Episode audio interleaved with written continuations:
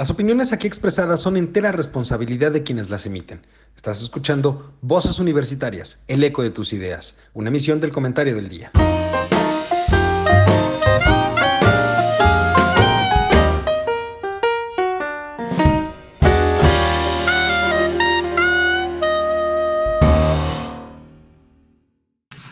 Hola, ¿qué tal? Muy buenas noches, mi querido público culto y conocedor, que como cada martes nos acompaña en este su programa Voces Universitarias. El día de hoy vamos a tratar un par de temas eh, que se me hacen en realidad muy, muy interesantes por el contenido y el contexto en el que nos encontramos actualmente. Y para eso me acompañan como cada martes mis queridísimos amigos, compañeros y colegas. Mi querido Juan, ¿cómo estás? Muy buenas tardes, noches. Bien, bien, muchas gracias. Muy bien, Mario, buenas tardes. Qué gusto tenerlo por aquí, doctor. Mario, ¿cómo estás? Muy buenas tardes. Don Eduardo, muy buenas tardes, mi estimadísimo don Juan. Qué gusto saludarte nuevamente esta tarde y poder compartir con ustedes estos puntos de vista que vamos a abordar esta noche. Oigan, y pues en un momento más se unirá, como siempre, Charlie, eh, Carlos, al programa. Ya saben, ¿no? El hombre pues es pudiente, mucho billete, entonces pues la verdad es que no le preocupa que se le descuente mediodía, un día. Pues, pero se le va acumulando. ¿no? yo lo sé, pero pues él es pudiente, o sea, la verdad es que pues, aunque le quitáramos un mes de sueldo, no lo sientes como una raya más al tigre. No, lo que pasa es que él es clase media aspiracional, este, eh, denegado de la naturaleza del trabajo. Ah, o sea, él, es de esos este, capitalistas que leen por por, por, por placer, por placer, por morbo, por placer capitalista. Por, promiscuidad, sí, sí, es un placer capitalista neoliberal. Eso de leer es de, gente conflictiva como Carlos, exactamente. Ah, no, bueno, el doctor, oiga, doctor, usted, usted está más allá del bien y del mal, o sea, usted. Oh, a, mí lo, de la famosa cuota aquella que sacaron hace tiempo, de cuánto leían los mexicanos y decían que leían un libro y medio, puta, a mí me salen debiendo, carajo. Pero bueno, todo mundo, dicen que todo el mundo se ahoga los promedios, don Juan. Pues en una alberca de 20 centímetros promedio de profundidad se ahogaron dos, lo que nunca nos dijeron que había un foso de 5 metros y un chapoteadero de 30 centímetros. Pues sí, te da, te da en promedio 20 centímetros de profundidad. Eso es lo malo de las estadísticas. Acuérdense que este autor Peter Drucker decía que había engaños, mentiras, fraudes, embustes y estadísticas. Pues Y la estadística, por desgracia, como lo vimos con nuestro buen José Cruz, eh, manipula de acuerdo a lo que quiera representar en un momento determinado. Entonces sí hay que tener mucho cuidado con las cifras así de alegres que, a veces nuestros representantes políticos sacan tan alegremente. No es que nada más se muere el 1% de los contagiados, sí, nada más que cuando tú eres parte del 1%, pues sí se vuelve crítica la estadística. Cuando te toca la estadística, es el problema. Por eso, sí, cuando, cuando tú eres parte del 1%. Yo me quedo con lo leído que es de todo, porque yo leo de todo novela policíaca, novela, este, menos novela romántica, y sino historia y todo, todo, todo, todo. Hablando de historia, mi querido doctor, quiero empezar contigo. Uno de los primeros temas que vamos a tratar el día de hoy tiene que ver con este evento que hubo el viernes pasado en el Zócalo Capitalino, relacionado con los 500 años bueno, el, el, evento como tal se llamó 500 años de la resistencia. Sí, sí, sí, pero espérame tantito. Esto fue un cambio, no sé si idea de la cónyuge del señor presidente o de él, porque aquí yo tengo, pues digamos, una opinión en el sentido de que insistir sobre la denominación conquista, tal vez en un momento dado, era volver al tema que en alguna ocasión él le, trató al rey de España cuando quería que pidiera, que pidiera perdón, ¿no? Que lo mandó por un tubo. Entonces yo creo que por ahí hubo tiene un fondo ese cambio de la resistencia, porque si también analizamos resistencia de qué y resistencia de quién, para comenzar, porque bien se trató efectivamente de una invasión, o como quieras llamarle, alguna expedición que en un momento dado también por equivocación llegó, o tal vez el tiempo que duró, no sé, tiene muchas aristas, inclusive pues los diversos autores que han escrito sobre esto. Bueno, pero es que pues, inclusive, inclusive yo te podría decir que en realidad fue un conflicto en donde participaron algunos expedicionarios españoles, porque así que digas cuántos eran, pues, pues tampoco, no es que fueran la mayoría los españoles, ¿no? Pero, pero bueno, a ver, tú, tú hiciste o tú traes por ahí, este, de lo que platicamos, pues un poquito analizado lo que dijo el presidente, ¿no? Pues sí, fíjate que este, el discurso, voy a ser honesto, me gustó. La verdad, atacó lo que él quería atacar, en todo caso, ¿verdad? Y pues este, se fue por el lado romántico y por el lado de la ética y de la filosofía, cuando se mete en un momento dado a decir que, digamos, que las naciones, como decía don Benito Juárez, deben de respetar para que haya paz y todo eso, que es, que es un discurso, digamos, muy de él, ¿no? Que a veces da la impresión de que es cierto lo que dice y de que lo siente. Ah, yo lo dudo, ¿no? Más bien, yo lo siento como la propaganda que hacía Goebbels a veces, ¿no? Entonces, pues como que no le creo mucho, ¿no? Pero la verdad, digo, no está mal estructurado, la puso a trabajar a la señora y, y si bien es cierto que a lo mejor y no le creemos, pues bueno, ella hizo su trabajo y el otro, pues este, al fin y al cabo, humilde servidor de su esposa, pues lanzó eh, el, famoso discursito, ¿no? En todo caso. Aquí también está un poco relacionado este asunto con una serie de, de temas, digamos, de ese contenido en el que se habla de la discriminación, el salvajismo y la opresión en que los españoles tuvieron este, a los indígenas, llámense mexicas, llámense tlaxcaltecas, llámense toltecas, lo que tú quieras y mandes. La verdad es que hablar de que los tenían sometidos, pues como que no es cierto, ¿no? ¿Por qué? Porque también aquellos tenían lo suyo en cuanto al hecho de poder defenderse, y era lógico, pero además, de repente, digamos, le hacían dos que tres jugadas por aquello de que eh, siempre se había dicho entre la gente común, así que les ofrecieron, este, como a los indios apaches y a, todos los indios del sur de Estados Unidos, espejitos para obtener el oro que ellos deseaban y aquellos ahora sí que se la manejaban y pues cuál oro, nomás porque le llevaban unas plaquitas, unos penachitos, pero jamás le llevaron grandes cantidades de oro. Eso no es cierto.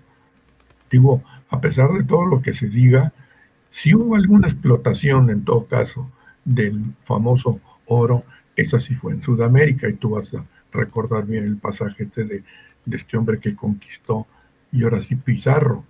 Este Pizarro y otros más sacaron cantidades verdaderamente impresionantes de, de, Perú y de Colombia, ahí sí, pero aquí de México, a mí no me queda claro que hayan quedado, digamos, que hayan sacado mucho de este metal. La verdad, cuando menos hasta donde voy ahorita, en la lectura que estoy haciendo, lo debo decir, pues eran cuestiones así pequeñas, ¿no? Qué penachitos, que la flechita, que, que cosas como esas, pero aquellos no, eran tan tarugos realmente, porque cuando menos en un principio, pues no, no dieron lo que querían. Y los otros eh, ah, también hacían el hecho de que se estaban, digamos, no sé si decir, amparando en el hecho que, digamos, habían conquistado esas tierras como un regalo para el rey Carlos V, ¿verdad? además de en un momento dado imponer la religión católica o, o evangelización por aquellas barbaridades que sí efectivamente hacían estos. Y yo ahí también me pregunto, y en todo caso, si esas barbaridades que hicieron los españoles, pues también no las cometieron los indígenas. ¿Por qué? Pues tampoco estaban mancos en un momento dado. Yo, yo por ejemplo, en, en, ese sentido que son cuestiones que llega a tocar mucho el presidente en su discurso, o sea, exaltar mucho la resistencia, pero también la supuesta opresión sufrida por parte de los españoles. ¿Qué es lo que, eh, digo, tú que analizaste el, discurso, qué es lo que más te llamó la atención, dado pues el posicionamiento? No, por eso, es, e, eso fue lo que me llamó la atención, la exaltación de valores en un momento dado, ¿verdad? Este, la paz, la libertad, este, pues cosas como de ese tipo, ¿no? En un momento dado, ¿no? Pero pues digo, caray, eso ya lo sabemos, es un tema muy, muy trillado ya en la actualidad, este, pero fue más que nada, te digo yo, no sé la opinión de ustedes, leyeron, es un, es un bien estructurado el, el discurso. Ahora, el contenido es el que ya habría que analizar a fondo para ver qué es verdad y qué es mentira que todo es eh, según el color del cristal con que se mira. Ay, güey. Mi querido Mario, yo te preguntaría al respecto, ¿qué, ¿qué significa que un presidente empiece a hablar tanto de, historia? Porque es algo que no ha soltado, ¿eh? desde, desde que estaba en campaña, y recordemos que pues, fue a hacer su gira esta para, eh, siendo precandidato y candidato, para ver que nos regresaran los códices. Él es, él es nieto de españoles, inclusive, fue a visitar muy, muy acérrimamente la, tierra de sus, de sus ancestros y todo, y, le hicieron ahí faramaya y media y demás cuestiones. Pero, ¿qué te dice o qué nos puede decir la idea de que un presidente pues, hable tanto del pasado, de la historia, y más en estos términos? Bueno, yo te diría que en el caso de nuestro actual presidente, el licenciado López Obrador, pues o habla de historia o no tiene nada de qué hablar. Porque si habláramos de presente y mucho menos de futuro, pues el país en el presente está hecho realmente, ahora sí que pedazos en donde lo queramos ver, en lo económico, en lo político, en lo social, ya no en el, el tema de la salud. 18 millones de dosis de vacunas que no saben dónde están. Yo pensaría que tendríamos que visualizar el Caribe y a lo mejor encontramos los 18 millones de, dosis que se fueron a alguna isla caribeña para apoyar una determinada situación política por el famoso bloqueo. Y particularmente eh, todos los buques que han salido de Veracruz para apoyar a, Cuba, eh, ahora que no tiene apoyo de Venezuela y que no tiene apoyo tampoco de la Unión Soviética, bueno, de Rusia en este caso, no de Unión Soviética. Ni de Bolivia. ni de Bolivia, ni de nadie más. Entonces, el famoso pacto bolivariano, pues lo está, lo está recibiendo el actual gobierno por los compromisos que creó el candidato cuando estaba en, campaña. ¿Por qué tiene esta obsesión el presidente con la historia? Porque él quiere pasar a la historia. Y efectivamente, va a pasar a la historia, va a pasar a la historia, pero como el peor gobernante y la peor época que hemos vivido en este país. Yo no recuerdo. sí, sí, don Juan. Sí, yo creo que este quiere ser otro Bolívar, por eso. Sí, pero Bolívar, mira, todos los personajes históricos. El que pero Bolívar, región, región, con Azupo, o sea. Sí, pero vamos a decir, este, cualquier eh, líder que veamos del pasado, tú ahorita te referías a Joseph Goebbels, el, ideólogo de la comunicación del Partido Nacional Socialista, y que él tenía una frase que ha sido utilizada por muchos comunicadores, que una mentira repetida mil veces se vuelve una verdad aceptada. Bueno, pues es lo que escuchamos a lo largo de casi mil mañaneras que vamos a cumplir, en donde nos han repetido, nos han repetido y nos han repetido el mismo discurso y la misma temática. Ahorita, pues todo el país en, general pues es un enemigo del actual gobierno. ¿Por qué? Porque las clases medias, que es lo que eh, se mueve en el mundo para fortalecer económicamente a un país y culturalmente, eh, la situación que pasó con este agregado cultural en embajada de, España, de este Héctor Fernández, Hernández, perdón, eh, de que lo renuncian porque se le pone al brinco a este señor Max Revueltas, debido a que le dice que la, el, Max Revueltas sale con que leer es un placer fifi, es un placer neoliberal. No, pues lo que pasa es que la gente inculta pues, tiende a decir eso porque ni siquiera sabe leer. Y que por cierto el artículo que publicó este hombre para defender la lectura, la lectura en Milenio, es un artículo fabuloso. ¿eh? Ah, no, no, no, no tiene pone de vuelta y media a este, a este inútil de Max de, Marx Revueltas, de Marx de, Revueltas. De Marx, Marx, se llama Marx, o sea, ni siquiera Marx. Marx, es, Marx. en, honor a Carlos Marx, o sea, de ahí vamos a pasar. Además, es el brazo derecho de la cónyuge del señor presidente. Y es, el, responsable de la Conalitec, ¿no? Exactamente, de los, de, la Conalitec. De los responsables de los libros eh, de texto, gratuito, Y que está modificando, ¿no? Y que está modificando y que quieren crear una vertiente histórica pues basada en los mitos que eh, a sus puntos de vista y a su ideología les funciona. Esto no es novedad, déjenme decirles, esto no, no es ninguna cosa extraña. Todos los gobiernos en todas partes del mundo han creado lo que se llama la historia oficial, los grandes mitos en los que tratan de apoyarse para crear una conciencia colectiva. O sea, el, mejor ejemplo lo tenemos en José Vasconcelos, con el lema de la Universidad Nacional Autónoma de México, cuando habla de que por mi raza hablará el espíritu. O sea, quiere decir que eh, la manifestación del poder superior se dará a través de los miembros de su raza, porque es una raza elegida. Y esto lo hemos escuchado desde el pensamiento judaico, de que son el pueblo elegido de Dios y que la historia siempre los ha marcado. Pero, no, no, hay gobierno alguno que no tome la historia no, no, un, solo gobierno no ha existido que no tome la historia y cree su versión oficial. Definitivamente, además, la historia es de acuerdo a quien la interpreta. O sea, si nosotros tomáramos a los diversos autores que han tratado el tema de la toma de, de este continente por parte de la incursión de españoles, pues vamos a ver que hay 50, 60, 70 versiones totalmente distintas. Oye, eh, Mario, en, razón a lo que estás diciendo ahorita, digo relacionado, también se dice que la historia es de quien la escribe. Efectivamente. Y si vemos los historiadores, cada quien ha escrito la versión que más se adapta a lo que él piensa, a lo que él considera. Y es muy fácil porque yo no conozco a ninguna persona que estuvo presente en esos eventos que nos pueda venir a platicar de viva voz qué fue lo que sucedió. Si en situaciones como las que vivimos actualmente, perdón, Eduardo, eh, actualmente eh, tú preguntas los puntos de vista, las opiniones, y todas son diversas, porque cada opinión es subjetiva. Justo, es lo que percibe. eso, es a lo que voy, pero, o sea, ¿cuánto daño ha hecho la manipulación o la generación de esta historia oficial?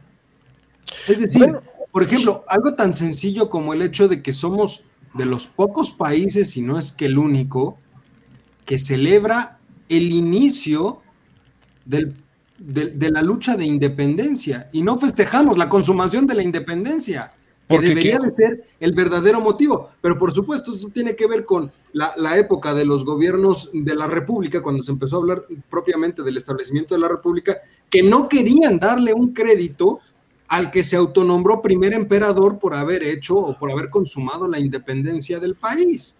Esa es una parte, pero otra parte que tenemos que tomar en cuenta es que el siglo XIX, en donde se desarrolló la guerra de independencia de México, eh, y que si lo analizamos, tan peninsulares y criollos eran los que iniciaron el movimiento de, de independencia como el que la consumó. O sea, yo no vi en ningún momento este, generales indígenas en la, independencia de México, o, por lo menos mestizos. Por eso, la consumación la hizo un criollo. Un criollo, hizo un criollo y, el inicio lo hizo también un criollo y los El inicio lo hizo un criollo, efectivamente, y los dos, deja tú que sean criollos, con un fuerte ascendente peninsular. y además defendiendo intereses muy personales, muy particulares y muy sectarios. ¿Por qué? Porque finalmente estaban defendiendo ambos, estaban defendiendo la monarquía, ¿eh? Exactamente, la monarquía española de la invasión del imperio francés encabezado por Napoleón Bonaparte. O sea, eh, Fernando V no, no, no estaba desconocido ni por Hidalgo ni por este Agustín de Iturbide. Al contrario, estaba reconociendo la casa, la casa noble. El, la primera propuesta de Iturbide fue que se trajera a un infante de la, de la Casa Real de España para que fuera el nuevo emperador de, de, esta nueva España, porque ni siquiera estaba el concepto de México. El concepto de México aparece con Juárez en la guerra de reforma y en las leyes de reforma. Ahí es cuando ya hablamos de México. Pero hablar en, en época de la independencia de México, éramos la colonia de la Nueva España y llevábamos 300 años de coloniaje. Y curiosamente fue hasta el Segundo Imperio cuando se le trató de reconocer los derechos dinásticos a la casta indígena. Fue el que fue mm. Maximiliano el que adopta a un nieto de Moctezuma.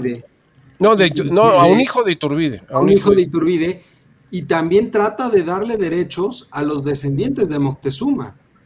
Sí, sí, o sea, eh, hay, eh, hay, un reconocimiento, pero a ver, la, la, eh, la historia es muy clara.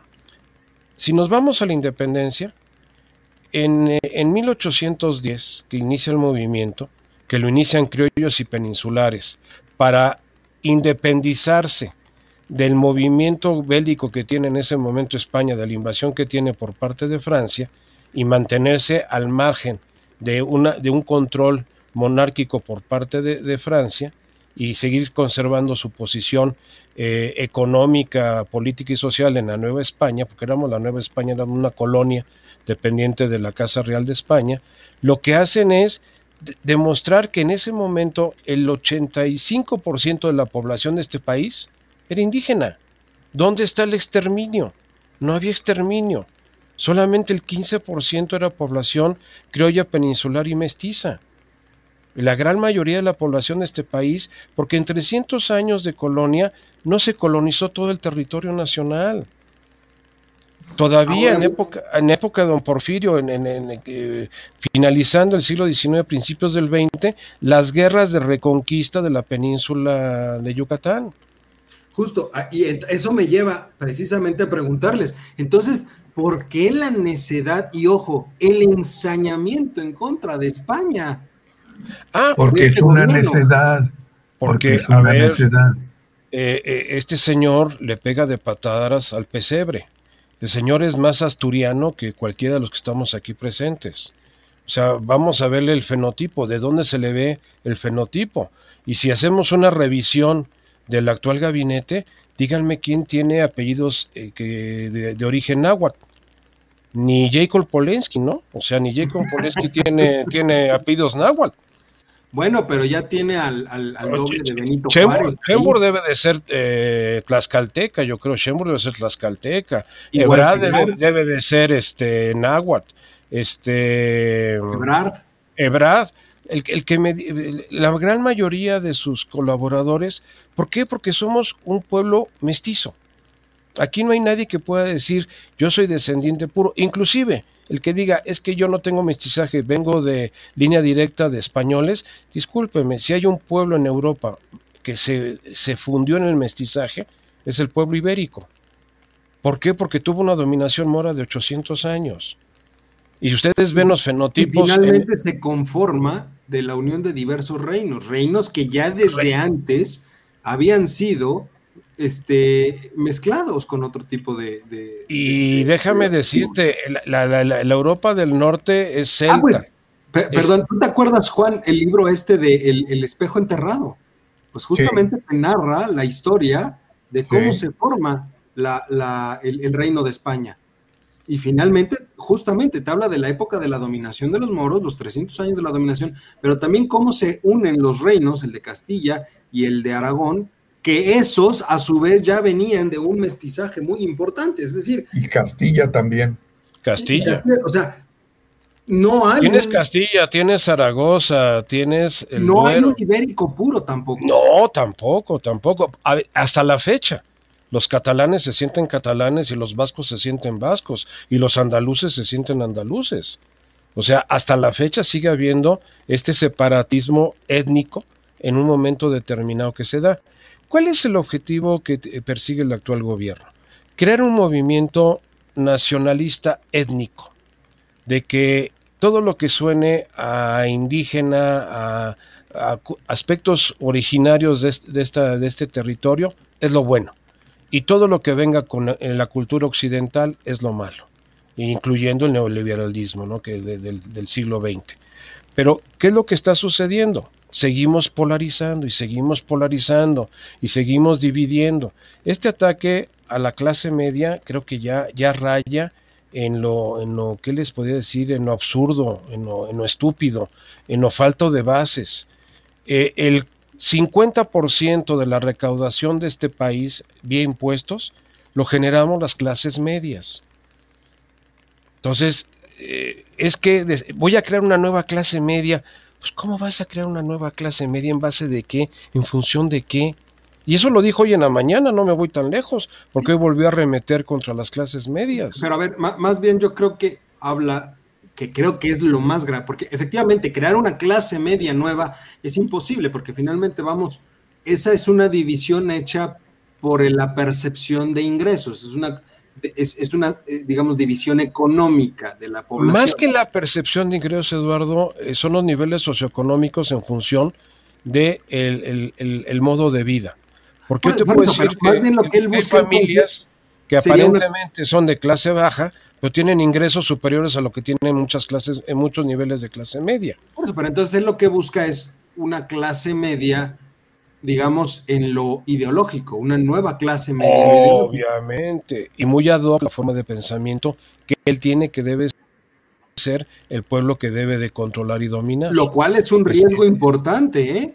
Ah, catastrófico. o sea, ya no es, ya no, ya, ya está rebasando, ahí no sé cómo, qué opinas tú, Juan, pero ahí ya está rebasando el, el papel propiamente del Estado, que es no el, no este, vamos, el papel propiamente del Estado es brindar educación, no, este, digamos, adiestrar en, alguna ideología. Y, ya está rayando en eso. Mira, se ha quedado demostrado, digamos, y me voy a ir a la Constitución y ahorita que hablamos de la clase media, que yo, no sé si bien o mal, este, identifico con el sector privado. Cuando se habla del sector privado, yo, digamos, pensaría que se está hablando de los empresarios, o sea, de aquella gente que tiene los recursos suficientes y más que suficientes para mantenerse. Por ejemplo, les digo, el artículo quinto de la Constitución habla de la libertad de comercio, libertad de, diferentes, pero digamos en este caso de la libertad del trabajo. El artículo, 100, el artículo 25 habla de que el sector privado podrá, este, digamos, participar o debe de participar, porque ahí también hay un juego de palabras, en, la, en el desarrollo económico del Estado. Y luego viene el 134 que le da un cortón al sector privado con eliminando lo de la participación en las licitaciones públicas.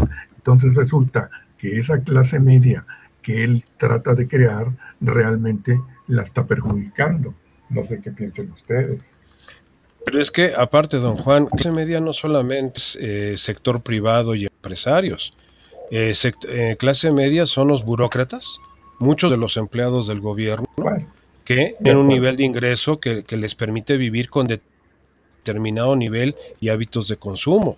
O sea, la, la media, eh, de acuerdo a, los eh, parámetros de INEGI, empieza con ingresos mensuales de 16 mil pesos hasta 100 mil pesos. O sea, en ese rango se mueve la clase media. Para los eh, investigadores de mercado como Nielsen, lo manejan como clase media baja, media media y media alta. ¿Por qué? Porque obviamente una persona que gana 16 meses, pues no tiene los hábitos de consumo que tiene una persona que gana 100 mil pesos al mes. Y esto, estos se consideran como ingresos familiares, ¿eh? Ojo.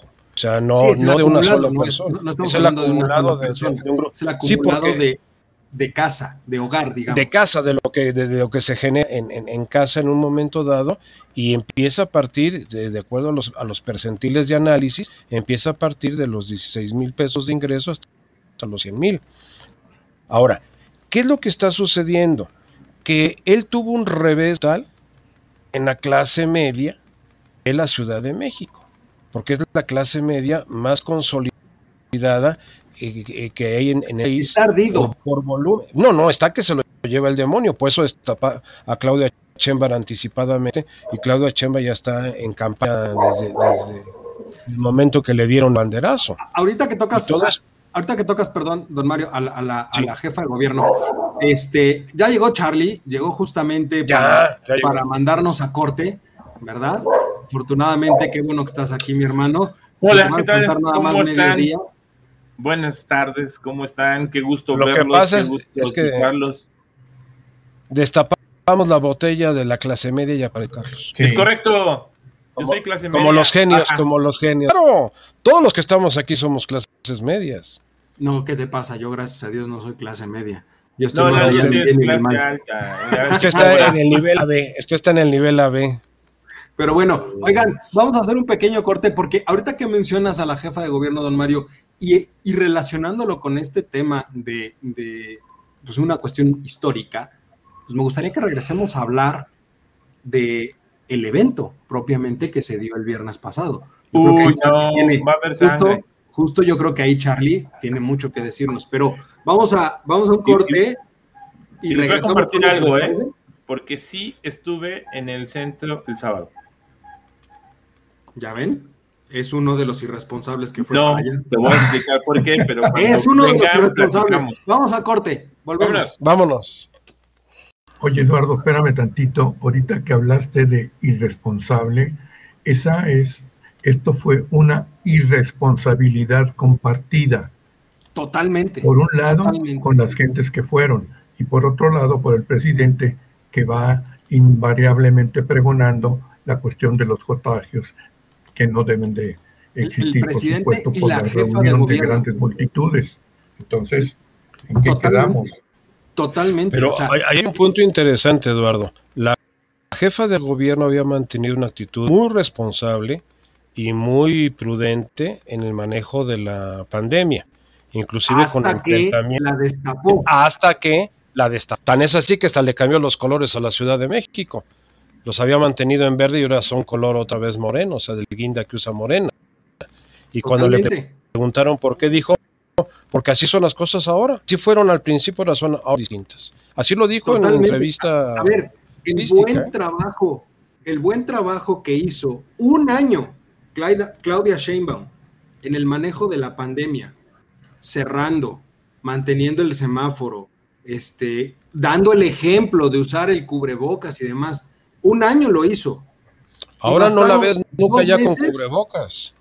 Por eso, bastaron dos meses para que todo eso se tirara a la basura, ¿eh?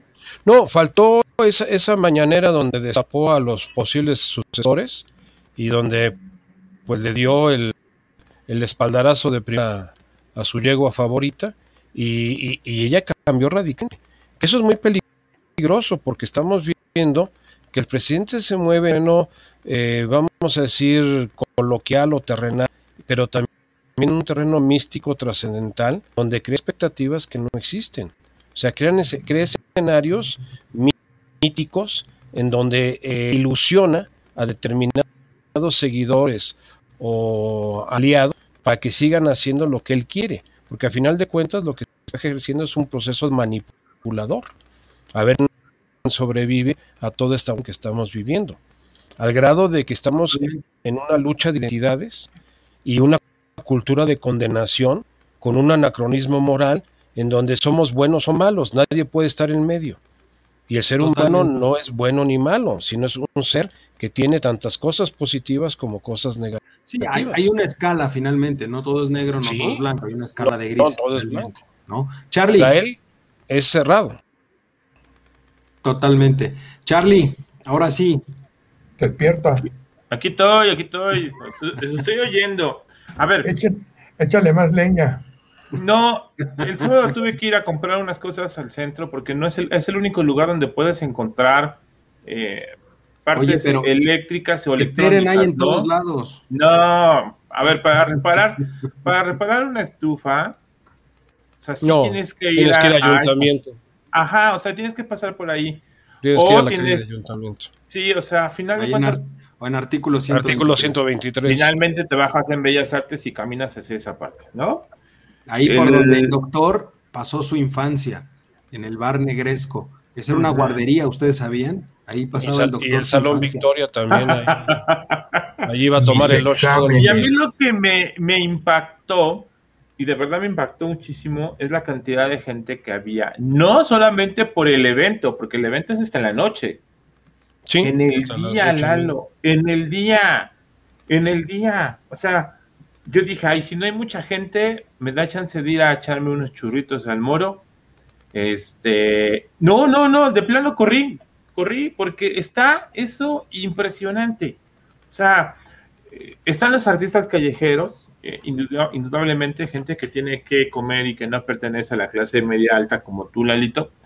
Eh, gente que tiene que comer, que tiene que hacer ese tipo de trabajos porque no tiene otra, otra fuente de ingreso gente que se dedica a... Me tocó ver perros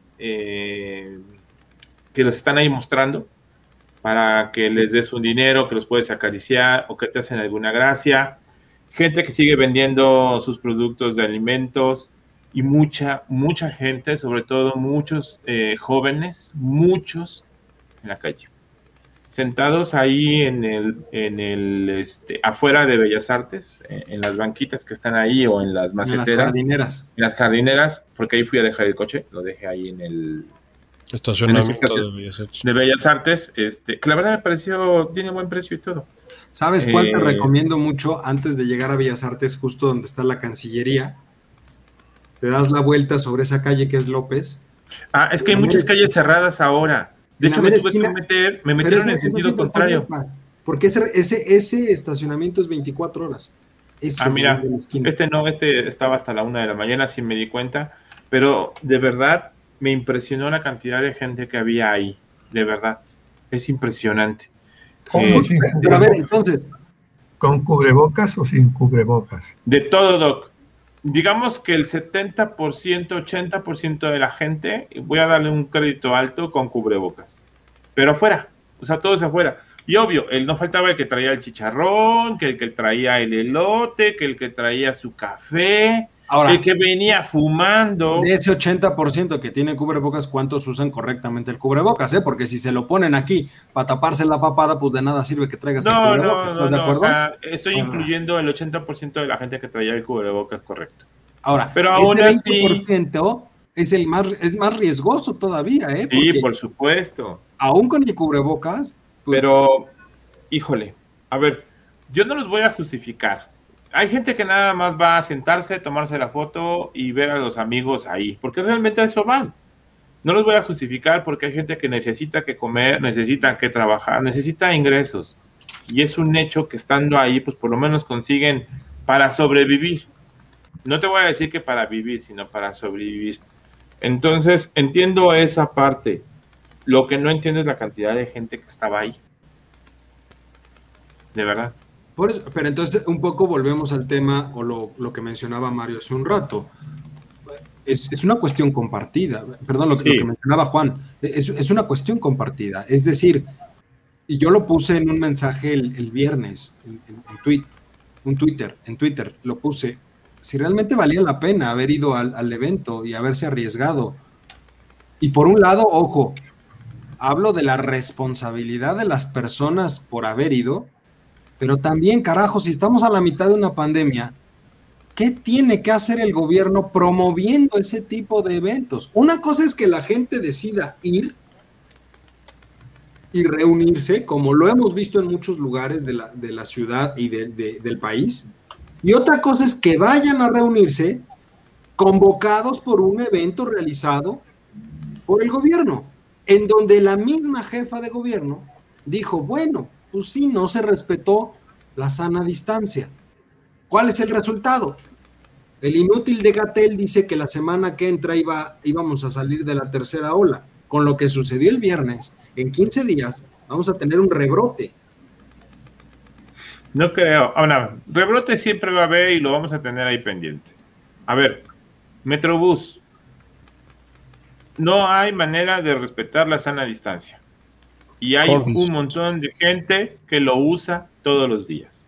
Metro, transporte público, ponle el nombre que quieras, sea taxi, sea camión, este, no sea, lo que sea de todos modos, o sea, estamos expuestos a que al momento de subirnos al transporte público, aunque no haya sido al centro. Pero una cosa es estar expuesto por esas situaciones y otra cosa es ir resultado de una convocatoria hecha por el propio gobierno. Eso es una irresponsabilidad. Estoy de acuerdo contigo, pero a ver, ¿los museos están abiertos?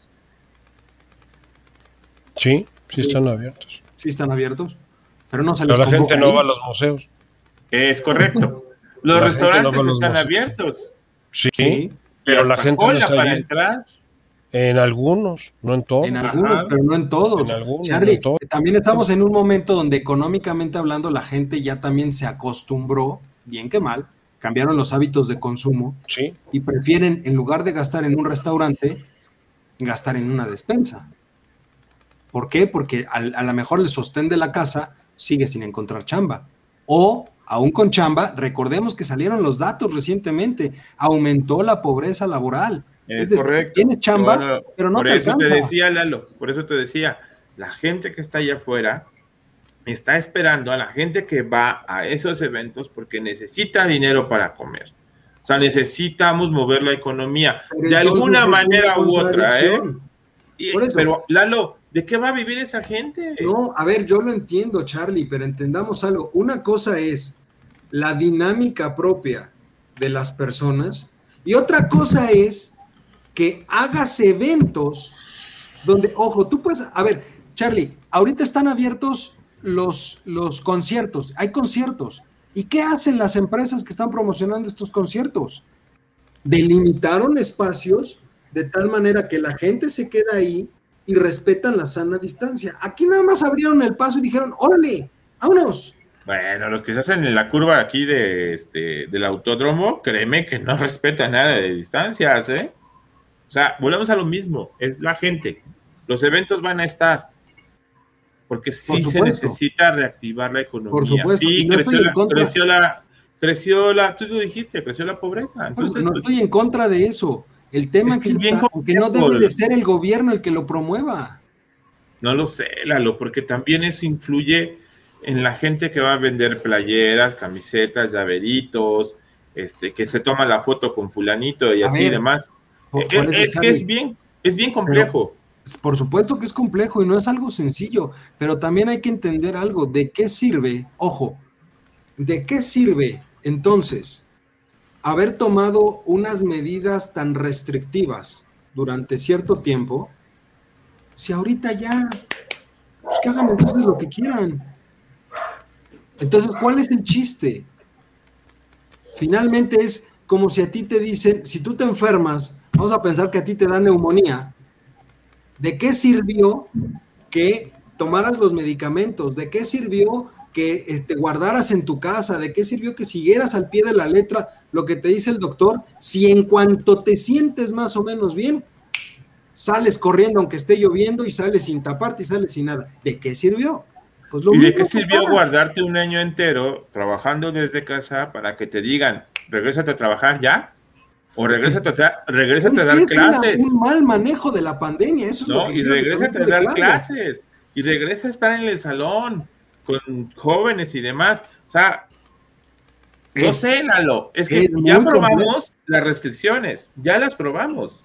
Un año completo de restricciones. no salir, no antros, no negocios. Y te pongo un ejemplo, te pongo un ejemplo, Nueva Zelanda. Pusieron restricciones a más no poder. ¿Sabes a lo largo de año y medio de la pandemia a cuántos muertos llega Nueva Zelanda? 200 y fracción.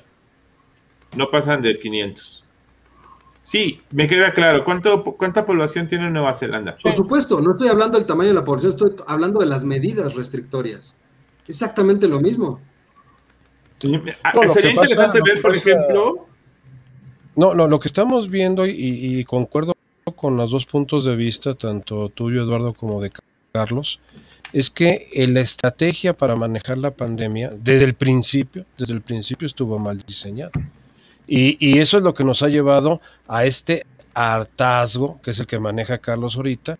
La gente estamos hartas de que restricción por aquí y te sueltan por acá, que no hay congruencia. O sea, lo que está, que está faltando ahorita en, las acciones de gobierno, congruencia.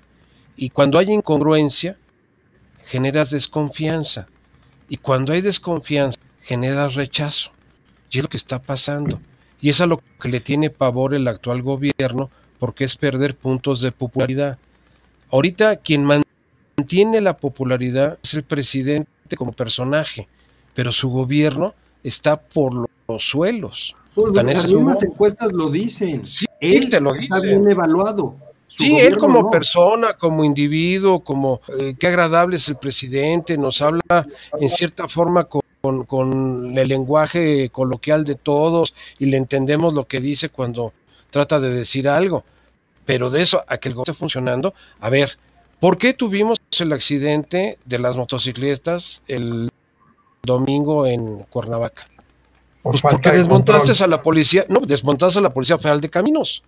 Antes que hacía la Policía Federal de Caminos los fines de semana, en carreteras como la de Cuernavaca, como la de Querétaro, salían las famosas caravanas. Se te plantaba una patrulla y, frenando, y, te van, el, tráfico. marcando el límite. Oye, para que un muchacho con una, con una motocicleta anduviera arriba de los 250 kilómetros, pues ni que fuera Fórmula 1. Y la, autopista de, Cuernavaca, la carretera de Cuernavaca, no está para esas velocidades. No, y aparte está espantosa. Si no son carreteras, está espantosa. Además, en el en el de Tres Marías, donde todo el mundo se, te enfrena de golpe y porrazo porque está buscando sanas quesadillas. Sí. Y aparte, siempre llueve en esa zona, entonces a, este, y siempre está, tienes riesgo de derrapes y de accidentes. Exactamente. Y fue lo que pasó. Pero desmantelaste a, la FEAL de caminos porque eran corruptos, eran malvados, eran nefastos. ¿Y con qué la? En el, en el gran dilema de la 4T, que todo ha sido un error de implementación. Totalmente. Además, no hay equipo operativo. No hay equipo Constitucionalmente, Juan, tú, tú me lo has dicho varias veces, pues existe el Consejo General de Salubridad, ¿Y que era el encargado. ¿Qué ha hecho? Nunca se instaló nunca se instaló, nunca ejerció. Nunca se instaló. Es el que debería de estar manejando la pandemia, no el tarado del subsecretario. A ver, en la discusión que tuvimos hace un par de semanas, es naranja, no es rojo, es naranja, no es rojo. ¿Y qué es naranja? Y, el presidente dice, es que sí, efectivamente yo lo veo naranja. No, pues no es de ver. O sea, ¿qué parámetros están dando? Ah, no, se aplican dependiendo. No, no, estamos aplicando las cosas a criterio a ver, porque ya, ya nos queda poco tiempo, pero a ver, yo, les preguntaría, yo, les preguntaría más bien, bueno, entonces, ¿qué vamos, qué, qué va a pasar finalmente? Porque ahorita, a ver, ojo, viene un rebrote por este evento en la Ciudad de México. No, no, no, Eduardo, viene, viene entran los niños. Exactamente, y ya los hospitales infantiles están saturados.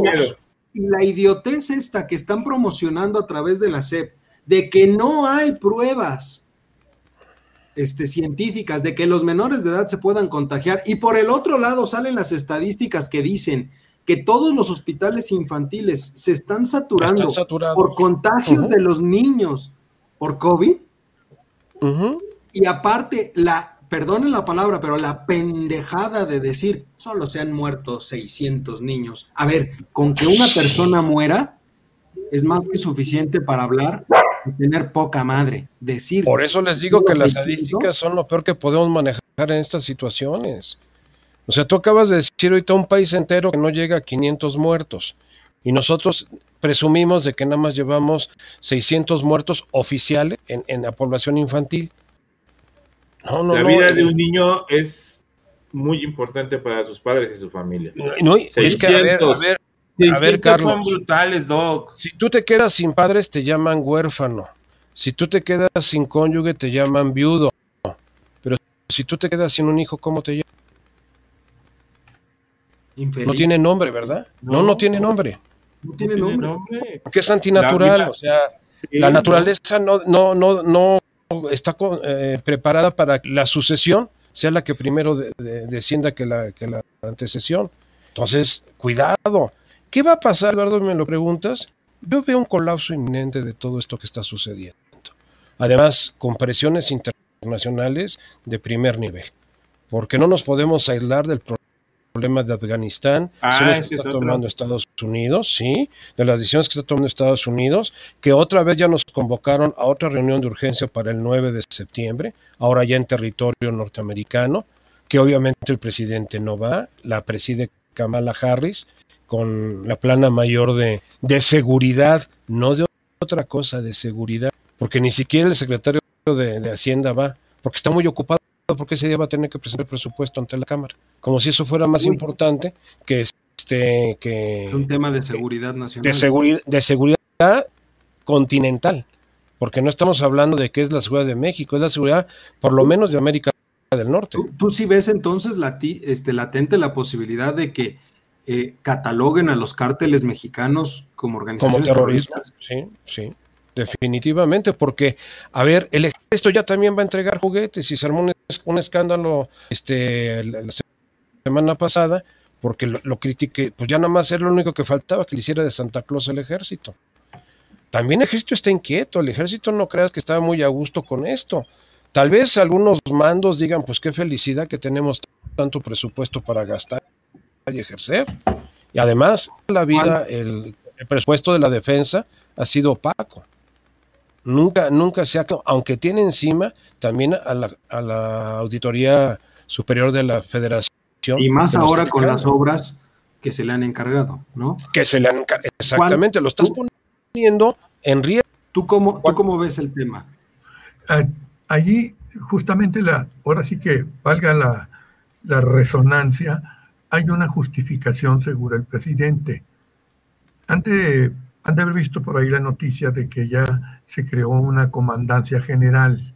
Así en todo es. Caso, porque se, él dice que no tiene por qué haber una secretaría que se encargue de hacer labores de lo que está haciendo en este momento el ejército. Entonces dice, esa es la defensa, la Secretaría de la Defensa. Y entonces todos los demás miembros de los militares, digamos, estarán destinados a lo que ustedes están diciendo. Hasta regalar. Sí, pero la reestructura que haciendo Sedena con una comandancia general operativa eh, es, una, visión muy similar a la que tiene Estados Unidos.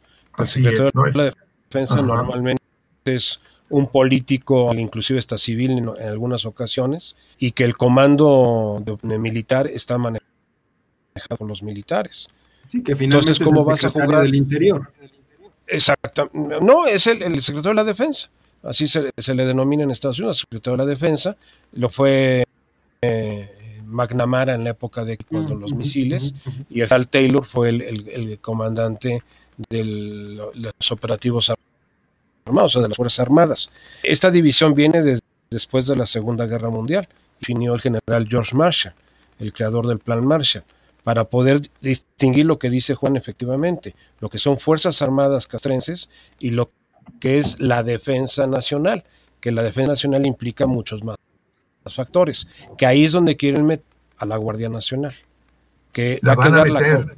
La, la, van a meter ahí, o sea, la, la, comandancia de las Fuerzas Armadas va a manejar las Fuerzas Armadas y la Secretaría de la Defensa va a tener un adendum a través de la Guardia Nacional. Ahora sí que parte de la... De es un brazo extra que se le está generando a la SEDENA finalmente. Y que quiere separar muy bien lo que es Guardia Nacional. sino ahora va a ser este defensa, defensa interna, digámoslo de alguna manera. Oigan. Sí, o sea, eh, la, Guardia Nacional, defensa interna. Oigan, por ahí salió una noticia que no sé si se enteraron, que ya se avanzó en la, en la discusión de la ley de revocación. Ya está en el Senado. Sí, pero ahí el agachado de no, falta, el periodo extraordinario, no, no hay convocatoria de periodo extraordinario. No, por eso. Pero no, pero como ya la pasaron al Senado antes del cambio de legislatura, ya quedó allá. Se van a esperar el cambio de legislatura para final, porque el Senado no cambia. Pero ahí el agachado de Monreal es el que quiere, no, no va a adecuar la pregunta para que salga a favor. Que ojo, es, que, a la, digo, valdría la pena que lo veamos en el siguiente programa porque nos queda muy poco tiempo, pero, pero en realidad hay un vicio ya de origen en la, en, la revocación de mandato, porque tendría que ser una, una petición hecha por ciudadanos, no puede intervenir ni el legislativo ni ningún partido, ¿eh? Ni el ejecutivo, menos el ejecutivo, ni mucho menos el ejecutivo. Quiero que me Porque no es una consulta ciudadana como tal. No, no, no, no, no, no, no, no es. Es, una petición hecha por los ciudadanos, entonces está, interesante esa parte, ¿no? Pero ya, nada más para, está Juan y está la, la, la, situación de retroactividad. No puedes eh, ejercerse en quien la está promulgando. Claro. En este caso la está promulgando este, este es, gobierno. Es justamente lo que platicábamos hace mucho tiempo, que en principio debería de aplicar para el siguiente gobierno, pero para el siguiente, no en, este. en, hacerlo, ¿no? Pero oigan, ya para, para cerrar nada más de manera muy rápida, este, en este tema de, de porque ya la, la, prácticamente estamos a semana y media del inicio de clases y con todo lo que, lo que se viene, finalmente, este, un comentario muy rápido, una conclusión de, medio minuto de, cómo vemos la, cuestión de la pandemia o, qué, ven ustedes ahorita en, el corto plazo con todo lo que está sucediendo. Charlie. Yo espero que en los pocos días que queden antes de entrar a la escuela anuncien de que haya una vacuna para los niños, aunque tengo mis dudas con esas vacunas. ¿No? Habrá, habrá que ver, Juan. Pues creo que ya por ahí en Estados Unidos o en alguna parte, digamos, se está vacunando a los niños, ¿verdad? Sí, menores de 8 años. Es más probable que llegue con nosotros también. Pero pues junto con los 18 millones de vacunas que no encuentran, ¿no? Bueno. O sea, puedes usar la Pfizer, ahorita Estados Unidos va a usar la Pfizer en, en niños mayores de 8 años y va a ser una prueba, o sea, no es algo que ya esté generalizado. Y, ojo, se, viene una cuestión también interesante por el famoso, este, la famosa carta responsiva, que finalmente el presidente, ah, el famoso, el presidente ya dijo, yo, yo no sabía, yo hubiera dicho que no, pero ya no es obligatorio y muchas escuelas se están curando en salud, haciendo la obligatoria. Sí, claro, yo vi una, yo vi una. Ojo, Ojo, esto es, esto es complejo porque también ahí eh, es, un proceso de lavarse las manos muy canijo, ¿eh? Porque finalmente... No, y aparte ya también están empezando a exigirte el certificado de donación para poder hacer determinadas actividades. Lo cual, si la vacunación es voluntaria... Para que lo cheque la gente que nos, que nos llegue a ver, chéquelo porque yo acabo de bajar el... yo, no aparezco, por ejemplo, en el, en el este, certificado de vacunación. Tengo que hacer la aclaración pero bajé los de mis papás y los dos tienen errores, ¿eh? Sí. Tienes que hacer La, tienes que hacer la aclaración para que la gente lo sepa, ¿eh? Porque porque tiene necesariamente... ya los venden en la plaza de Santo Domingo, ni te preocupes. Sí. Y con todo y, código. Es correcto. Pero bueno, ahí lo tienen. Charlie, muchísimas gracias. qué gusto verlos. Perdón por el retraso, pero ya saben.